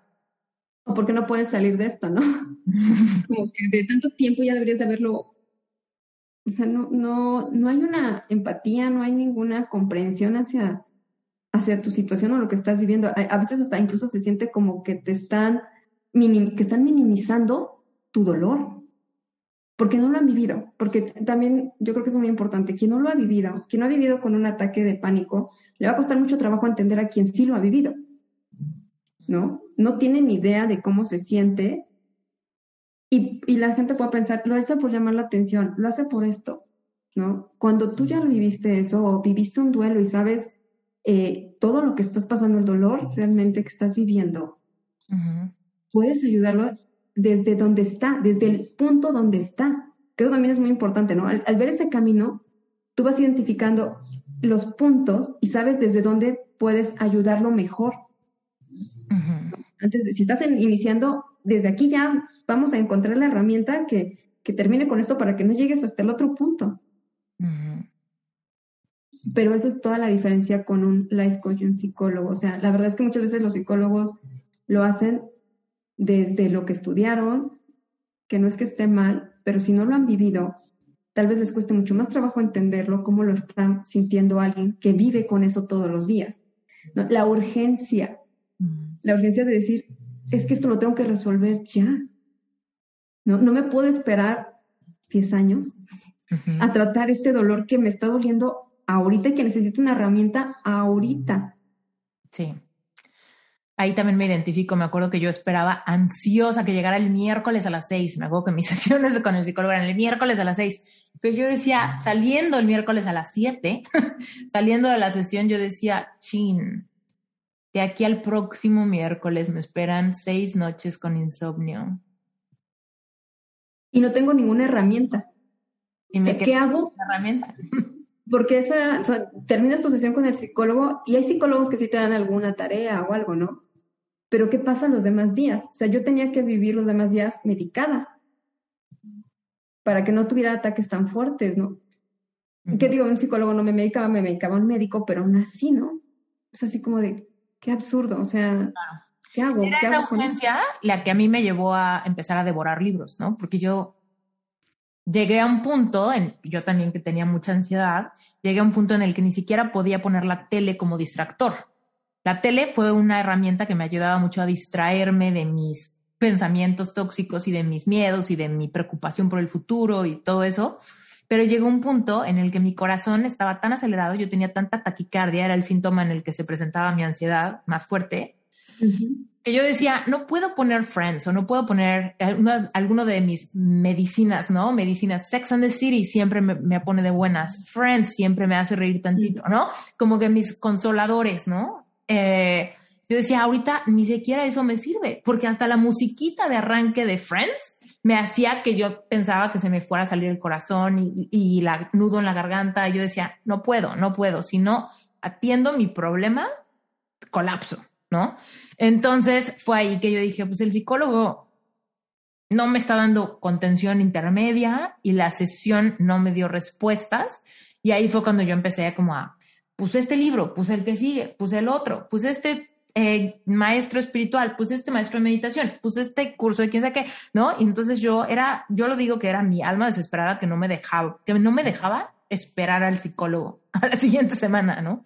Y fue por eso que seguí buscando otras alternativas por el incendio que yo tenía entre sesión y sesión. Sí, claro. Y ya sabes que también quiero agregar que a veces el psicólogo nada más tiene como una solución por el libro, ¿no? O sea, todo lo que dice el libro y su camino a lo mejor es muy, muy así tiene que hacerse, ¿no? Y ven solamente a lo mejor una perspectiva, ¿no? Nos podemos enfocar alguna cosa. En mi experiencia, yo que lo he vivido con mi ansiedad, fue de, es que no, no solamente es atacar los pensamientos, ¿no? Es atacar todo, es el, tu cuerpo, porque somos seres integrales. Porque no puedes pensar que solamente una cosa te está afectando, ¿no? O solamente una cosa te lleva a ese estado. Hay que revisar todo, todas las partes de tu vida, ¿no? O sea, y es un poco lo que también enseñamos, eh, eh, más bien aprendes en el Pixel, que es cómo está tu cuerpo, ¿no? ¿Cómo estás comiendo? Eh, la parte de las emociones, la parte de la conexión espiritual contigo y con lo que creas. Yo creo en Dios, pero habrá gente que cree en, alguna otra cosa. Entonces, es, es, somos seres integrales. No podemos basarnos solamente en lo que tu mente te dice o en una cosa racional, ¿no? Porque somos todo. Y a mí al menos con la ansiedad así lo viví, somos todo. Y solamente hasta que lo has vivido y puedes unir todo eso en tu historia, es que puedes ayudar a otra persona a unir todo eso, ¿no? No solamente te enfoques en esto. Claro. Ahí le diste el clavo en otro aspecto súper importante. Yo me acuerdo que cuando no me funcionaba era porque todo era en un nivel superficial mental. Y por un lado, yo no soy, perdón por el francés, pero no soy pendeja. Yo sabía perfecto que mi relación no funcionaba, que no me hacía bien y que tenía que superarla. Eso ya lo sabía pero no podía. Entonces era una frustración de decir, pues si soy tan inteligente, ¿por qué no puedo? Hasta que obviamente fue como, pues porque hay temas energéticos, porque hay temas espirituales, porque hay bloqueos, porque hay subconsciente, porque hay cosas, patrones automáticos, ¿no? Y entonces ahí estaba el porqué que no salía solamente de la capa superficial del psicoanálisis. Hay veces que las herramientas que los coaches usan son herramientas energéticas y de despertar espiritual, que no suceden con un psicólogo simplemente porque no vienen en el protocolo de la psicología. Qué Bueno, eh, ha sido una cosa hermosa tenerlos y me gustaría que nos den unos consejos para la audiencia, unos consejos como finales de cómo, cómo cultivar una relación consciente. Nos queda claro que han pasado por muchas cosas y que cada uno de ustedes es responsable de sus emociones, de su vida, de su experiencia y que quieren tener una relación consciente, ¿no? Y mucha gente de la audiencia con relación quizá quieren proteger su relación sembrando conciencia, conversaciones de calidad, activar este tipo de ejercicios como el de somos espejo, ¿no? Y empezar como a traer ese diálogo que nos abre a posibilidades de nuevas, pues nuevos patrones de convivencia, ¿no? Y de, y de conversaciones, pelearnos diferente, ¿no? Todo esto que tal vez alguien con una relación quiere consejos de cómo activo eso para que mi relación la proteja, ¿no? Y, y sigamos floreciendo juntos sin caer en codependencia. O la otra, Tal vez hay personas que están solteras ahorita y que dicen, híjole, mis relaciones pasadas han tenido algunos de estos detalles y me gustaría que la que estoy magnetizando, la que quiero manifestar para mí, sea consciente. Entonces, ¿con qué consejos nos dejan como para que nuestras relaciones sean responsables, conscientes, sanas? El primero que yo pondría, porque es el que yo aplico todos los días, es ser consciente de mis emociones, ¿no? El tomar la responsabilidad de lo que sea que estoy sintiendo, es yo me lo provoqué. Yo lo estoy sintiendo. Nadie me está. No es Ken me hizo enojar. Ken me hizo sentir mal. No, no es Ken me, está, me hizo enojar. ¿No? Es detente dos minutos a darte cuenta de él no te hizo nada. A ver, ¿qué es en serio lo que te molestó? ¿No? Ve y gestiona tu emoción, ya sea escribiendo o haciendo tapping o haciendo cualquier herramienta que tengas en la mano para sacarla porque tú solita te la generaste. Entonces tú solita la sacas y entonces ya vas y si hay algo que hablar, lo hablamos de una manera muchísimo más tranquila e incluso muchísimo más rápida. ¿No? De, yo justo estaba pensando lo mismo. ¿No? De esto, ¿no? Esa para mí ha sido como, wow, o sea, la, la fundamental que me aplica para muchísimas cosas, ¿no? De, y lo segundo es, constantemente me estoy eh, revisando mis pensamientos, ¿no? A mí apenas tuve, me dio celos que él, no como celos, sino que sentí esa herida de abandono, de, estás sacando también tú un proyecto y lo primero que pensó mi cabeza es, no manches, va a brillar y si va a brillar me va a dejar. Yo ya no voy a ser tan atractiva. ¡Pum! Ajá, exacto, ¡pum! Tuve que decir, a ver, Julieta, ¿qué estás pensando? ¿Cómo que te va a dejar? A ver, vámonos atrás, vamos a analizar qué estás pensando, de dónde viene esto, por qué crees eso y te toca trabajarlo. ¿No? Porque él no te está haciendo nada, porque él no te está y no vamos a frenar su crecimiento porque tú te sientes insegura. Era una inseguridad de mi parte me estaba pasando por un momento de estrés en el pixel en el que sentía que no estaba, eh, que tenía dudas sobre, sobre si lo estaba haciendo bien, sobre si estaba coachando bien. Era mi inseguridad reflejada. O sea, mm. realmente es mi espejo. no voy a cansar de decirlo, es mi espejo, pero me detengo y digo, no, Julieta. No, eso es algo que tú estás creyendo y trabajo de una vez para que no sabotees esto, para que no busques sabotear tampoco su progreso, y no te sabotes tú. Porque entonces es tú, es tú, tu trabajo incluso de, de Tu proclividad, aguas, la sanas, la trabajas. Es como, sí, yo, me, eh, igual es una, un como paralelismo un poco peligroso de hacer, pero hay veces que yo lo uso porque me funciona muy bien de decir, así como un alcohólico, no se expone, yo puedo llevar 20 años sobrio, pero no, eso no quiere decir que va a jugarle al tío vivo poniéndose, ¿no? En medio de un bar a servirle shots a todos sus amigos. Espérate, tengo una proclividad.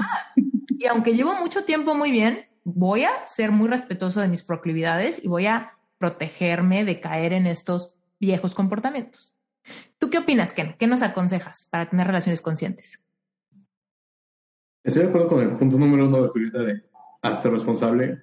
Sábete que tú eres responsable y acuérdate que lo único que puedes controlar en tu vida es tu percepción de las cosas, tu mundo interno, la historia que tú te cuentas, este, los deseos que albergas, todo eso es lo que tú puedes controlar. Lo que los demás hagan va a ser un reflejo que tú vas a estar reforzando, lo que estás atrayendo al estar contándote cierta historia, vas a encontrar un refuerzo afuera. Entonces sí, creo que ese es un punto vital, es hazte responsable de lo que tú haces, de lo que tú piensas, deja de decir, es que tú me hiciste enojar, es que basta, eso se tiene que terminar. Y otra cosa que creo que sí es muy importante para tener una relación consciente es, hagan su trabajo. Cada quien haga su trabajo, explórense, conózcanse. Porque así como Julieta decía, es que tuve un momento en que me sentí insegura.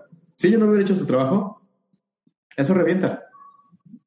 O sea, realmente es algo que tienes que conocerte a ti mismo para poder cacharte en esos momentos. Como dices, si un alcohólico no se va a poner ahí, pero si no me sé alcohólico, si no me creo alcohólico, si no sé que tengo proclividad, si no respeto esa proclividad, como dices, a lo mejor sí me vuelvo a poner ahí y ahí voy de nuevo. Entonces sí, conózcanse, háganse responsables. Y una herramienta que, que aprendí gracias a Julieta que me presentó un especial de Netflix de Brené Brown es la historia que me estoy contando es Entonces, empiecen cualquier cosa que quieran discutir, cualquier tema que traigan atorado, empiecenlo con la historia que yo me estoy contando es, dejen de echarle la culpa a los demás. Empiecen por, yo me estoy diciendo esto a mí. Me ayudas a aclararlo, a desenmarañarlo y ver qué está pasando en realidad, porque lo que mi diálogo interno dice es esto. Sé muy vulnerable. Sí, la vulnerabilidad. Sé muy vulnerable con tu pareja. O sea, hay veces en las que yo misma me cacho queriendo poner una máscara, decir, ah, me voy a presentar, o sea, de manera inconsciente, ¿no? De decir, no quiero que se dé cuenta que estoy súper insegura y digo, por Dios, Julieta, si no eres vulnerable, ¿con, con, quién, ¿con quién entonces?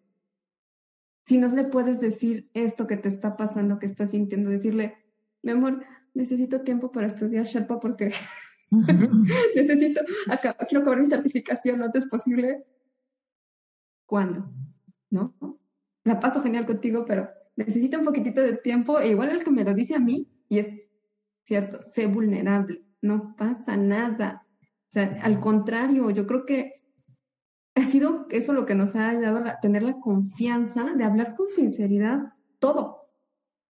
Todo, proyectos del futuro, este, todo, todo es, ha sido así, o sea, de decir lo que realmente estamos sintiendo, ya que lo procesamos nosotros, ¿no?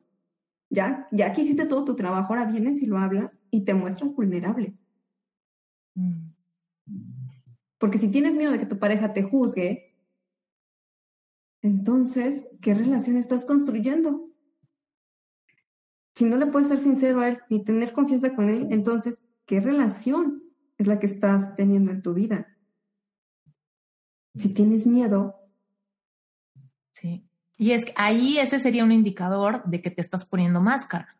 Si te da miedo que vean tu verdad o tus emociones o tu vulnerabilidad, te estás poniendo una máscara de, no sé, que tienes todo bajo control, que no te importa, que no te afecta, que te, soy el fuerte, soy la segura de mí misma, pero se vuelven máscaras. Y últimamente, si nos presentamos con máscara, la otra persona se enamora de la máscara y al rato que tú quieras salir a flote, la otra persona piensa que estás cambiando, bla, bla, bla, ¿no? Entonces, para tener una relación consciente tenemos que vernos en transparencia, transparentes, ¿no? Transparente. Yo veo a través de, tus capas y veo tu esencia. Tú ves a través de mis capas, ves mi esencia y desde ese lugar nos podemos amar sinceramente. ¿Y qué? La verdad es que qué más romántico que eso, ¿no? ¿Qué más romántico que eso? Antes pensábamos que sin ti me muero. No, es mucho más romántico decir, no, sin ti no me muero, pero quiero estar contigo. Y porque quiero estar contigo, te muestro mi verdad. Lástima que no se hacen canciones con esa letra, ¿verdad? Mm, no estoy seguro. Hay algunas que sí. Este... en, armar esa playlist busqué algunas canciones de reggaetón cristiano porque me llamaba mucho la atención la idea de reggaetón cristiano. y hay unas en las que sí, justamente sí hay cierto, ah, sí, yo me siento bien y por eso te estoy invitando a compartir. Entonces, tal vez no es donde, no en el radio, no en Spotify, tan fácilmente las encuentras en las playlists número uno, pero creo que sí las hay, solo hay que buscarle y si cuesta un poquito más de trabajo encontrarlas, pero sí las encuentro. Mm. Pues pásanos el link y lo meto en las notas del episodio si tienes por ahí un playlist de un playlist que nos puedas compartir en Spotify, me encantaría meter ahí mi, mi cuchara. Oigan, eh, pues para todos los que nos están escuchando, voy a poner todo en las notas del episodio, pero puntualmente, si alguien aquí se identificó con Julieta en términos de ansiedad, en términos de desconexión con cuerpo, codependencia, miedo, vocación, cualquiera de esas cosas, Julieta tiene esas especialidades porque ha vivido en carne propia los efectos y también los frutos de trabajarlo. Yo tengo el privilegio de tener a Julieta en Sherpa y Julieta ya lleva bastante tiempo dando sesiones de coaching.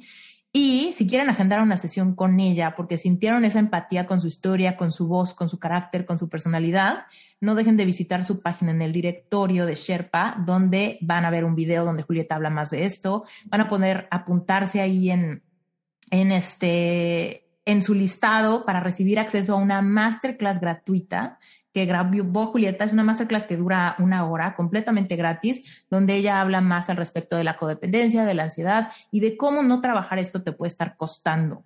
¿No? Esto es completamente gratis, es un recurso regalado de Julieta, solo tienes que ir y apuntarte y te va a llegar el acceso vía correo electrónico. Y además, si tú estás listo en ese momento que quieres trabajar y quieres sentir esa contención que alguna vez sintió Julieta de mi parte, puedes tú sentirlo de parte de Julieta. Ahí mismo vas a ver que hay un calendario donde puedes agendar directamente con ella y tener una sesión uno a uno con Julieta, donde vas a poder sentir lo que se siente, tener un espacio seguro, que alguien te contenga, que alguien te levante, que alguien te muestre el camino desde la empatía, desde saber exactamente qué se siente, sentirte bicho raro y sentir que llevas años arrastrando la misma cosa. Y de verdad que esto yo lo hago muy poco, no, no, no hago endorsement de gente en la que no creo y creo mucho en Julieta. Entonces, bueno, vayan, visiten su página del directorio, apúntense, vean su masterclass y no lo duden más y agenden una sesión con Julieta.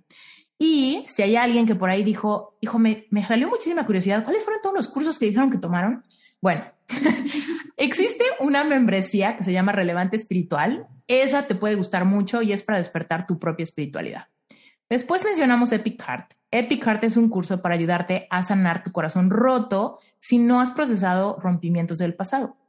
Ken mencionó que él vio la masterclass de Epic Heart y solo la masterclass le ayudó bastante a hacer él sus propios procesos. Esta masterclass es absolutamente gratis. No tienes que pagar absolutamente nada para verla.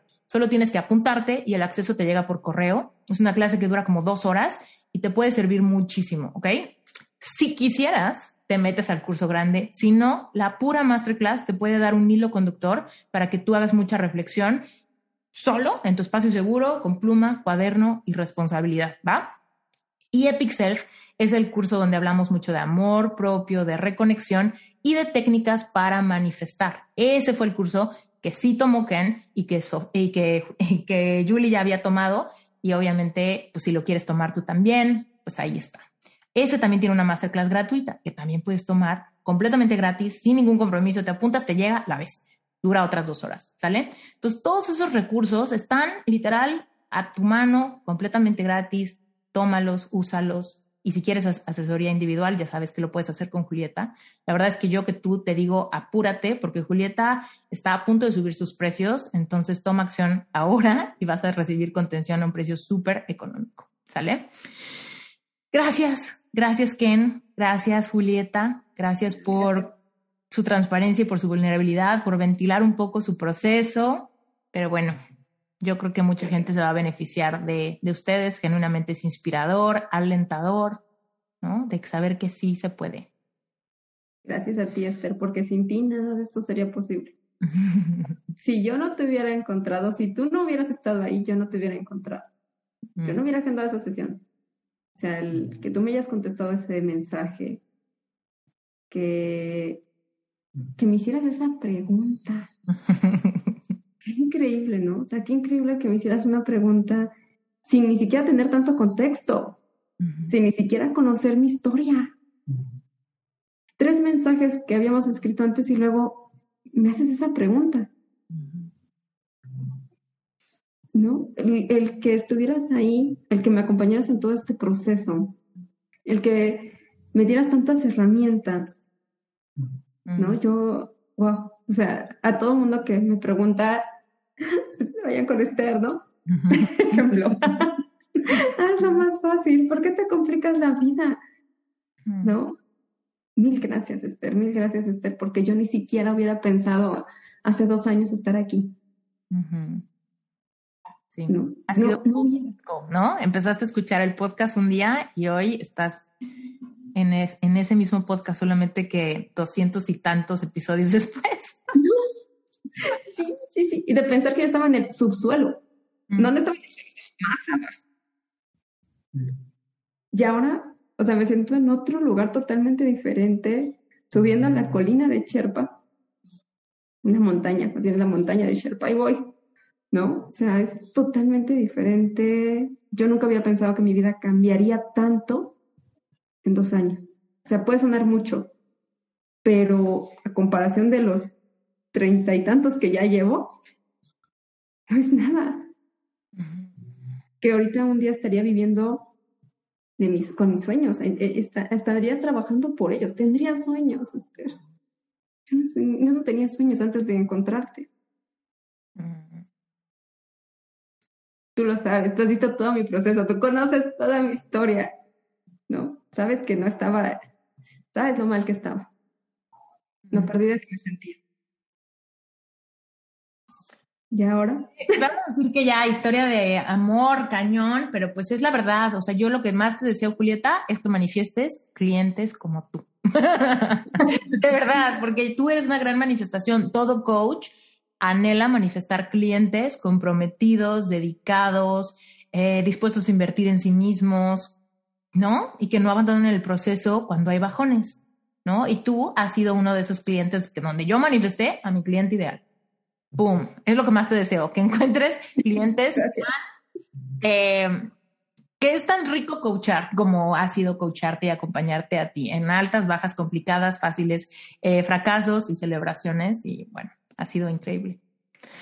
Pero bueno, ya estamos empalagando a la audiencia. Les mando muchos besos. Todo está en las notas del episodio. Sigan a Julieta en sus redes sociales. Eh, mándenle mensajitos si necesitan hablar con ella, chequen que están todos los recursos eh, para masterclasses gratuitas, ta, ta, ta. Todo eso está en las notas del episodio. Si estás manejando, haciendo ejercicio, cocinando, al ratito, chécalo y no te quedes con las ganas, ¿sale?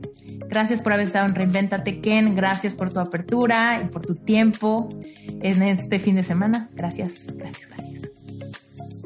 Welcome y gracias por tenernos aquí, Esther. Muchísimas gracias por haberte quedado hasta el final de este episodio. Por favor, si esto te gustó, si este episodio le suma a tu vida, te quiero pedir que le saques un screenshot y me etiquetes en Instagram diciéndome que te gustó, que lo escuchaste y que quieres más contenido como este. De verdad que eso me ayuda muchísimo a monitorear qué contenido es el que más te interesa para, por supuesto, crear más de ese contenido para seguir ayudándote en tu proceso de reinvención, de manifestación y de todo lo que tu corazón anhele. Yo soy Esther Iturralde y esto fue un episodio de Reinventate Podcast.